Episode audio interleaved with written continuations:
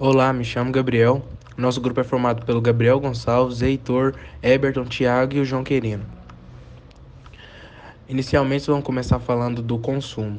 O consumo é o ato de adquirir bens ou serviços por meio de compra que pode ser compreendido como uma das etapas da atividade econômica. Nesse sentido, o consumo seria o último estágio, sendo precedido da produção e da distribuição. O consumo, portanto, é a fase em que os bens e serviços chegam ao consumidor final, que irá adquiri-los para a satisfação de suas necessidades. Este é o final desse ciclo econômico. Muitos conhecidos como ações fundamentais de preservação do meio ambiente, os três S da sustentabilidade, que são reduzir, reutilizar e reciclar, são um conjunto de práticas cujo objetivo é minimizar o impacto ambiental causado pelo desperdício de materiais e produtos provenientes de recursos naturais. Reduzir Reduzir consiste em ações que reduzam o consumo de bens e serviços, visando a diminuição da geração de resíduos e consequente redução de desperdício. A redução deve englobar tanto a utilização de produtos quanto o racionamento de recursos, como água, energia e combustíveis. Práticas que impactam positivamente na economia e refletem na minimização dos danos causados pela geração de lixos e poluição do meio ambiente. Reutilizar. A reutilização contribui significativamente para a economia de recursos renováveis, utilizados para fabricar cada vez mais bens de consumo, pois quando reutilizamos um produto, simplesmente atribuímos mais tempo seu uso prolongado sua vida útil. Conforme a sociedade evolui, a fabricação em larga escala de produtos contribui para um âmbito de consumo desenfreado, já que hoje descartamos muitas coisas que poderiam ser reutilizadas para outros fins, a famosa reciclagem, que é o famoso mais famoso R que é o reciclar. O mais conhecido é aplicado em nosso dia a dia. A reciclagem envolve processamento de materiais por meio de sua transformação física ou química, geralmente em forma de matéria-prima para a produção de novos produtos e bens de consumo. Um produto reciclável deve ser descartado corretamente para a coleta seletiva, que se encarregará de destinar os materiais para os lugares corretos. E agora vamos falar o que é a inflação. Bom, a inflação nada mais é que o aumento dos preços de bens e serviços. Ela implica na diminuição do poder de compra da moeda. A inflação é medida pelos índices de preço. O Brasil tem vários índices de preço. O índice de preço nacional do consumidor amplo, que é o IPCA, é o índice utilizado nesse sistema de metas para a inflação. Agora, as causas da inflação. Ela pode ter várias causas, que podem ser agrupadas em pressões em demanda, pressões de custo, inércia inflacionária e expectativa de inflação.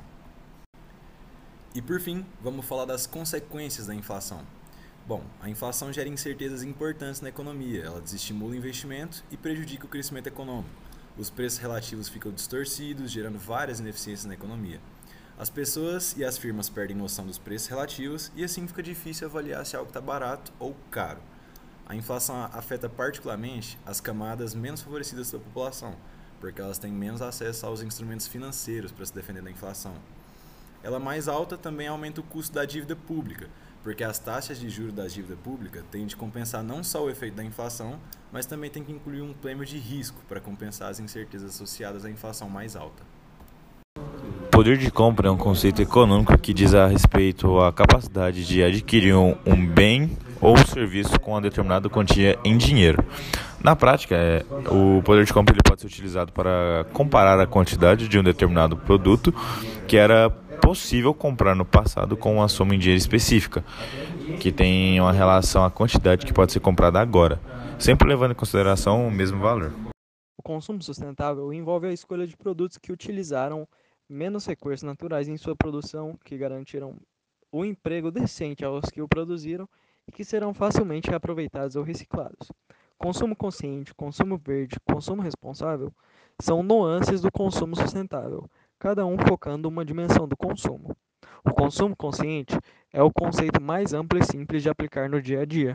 Basta estar atento à forma de como consumimos, diminuindo o desperdício de água e energia, por exemplo, e as nossas escolhas de compra, privilegiando produtos e empresas responsáveis. A partir do consumo consciente, a sociedade envia um recado ao setor produtivo de que quer que lhe sejam ofertados produtos e serviços que tragam impactos positivos ou reduzam significativamente os impactos negativos no acumulado do consumo de todos os cidadãos. Nossa população cresceu, somos 192 milhões em 2011 e nosso poder aquisitivo aumenta gradativamente. Em 2020, 117 milhões de brasileiros farão parte da nova classe média. Este momento singular na história do Brasil tem reflexo no aumento do consumo, carros, imóveis, celulares, TVs, etc. Não há razão para impedir que essa demanda reprimida de consumo seja refreada, pois o consumo fortalece nossa economia. No entanto, é a oportunidade histórica de abandonar os padrões de consumo exagerado copiados de países de primeira industrialização e estabelecer padrões brasileiros de consumos em harmonia com o meio ambiente, a saúde humana e, a, e com a sociedade.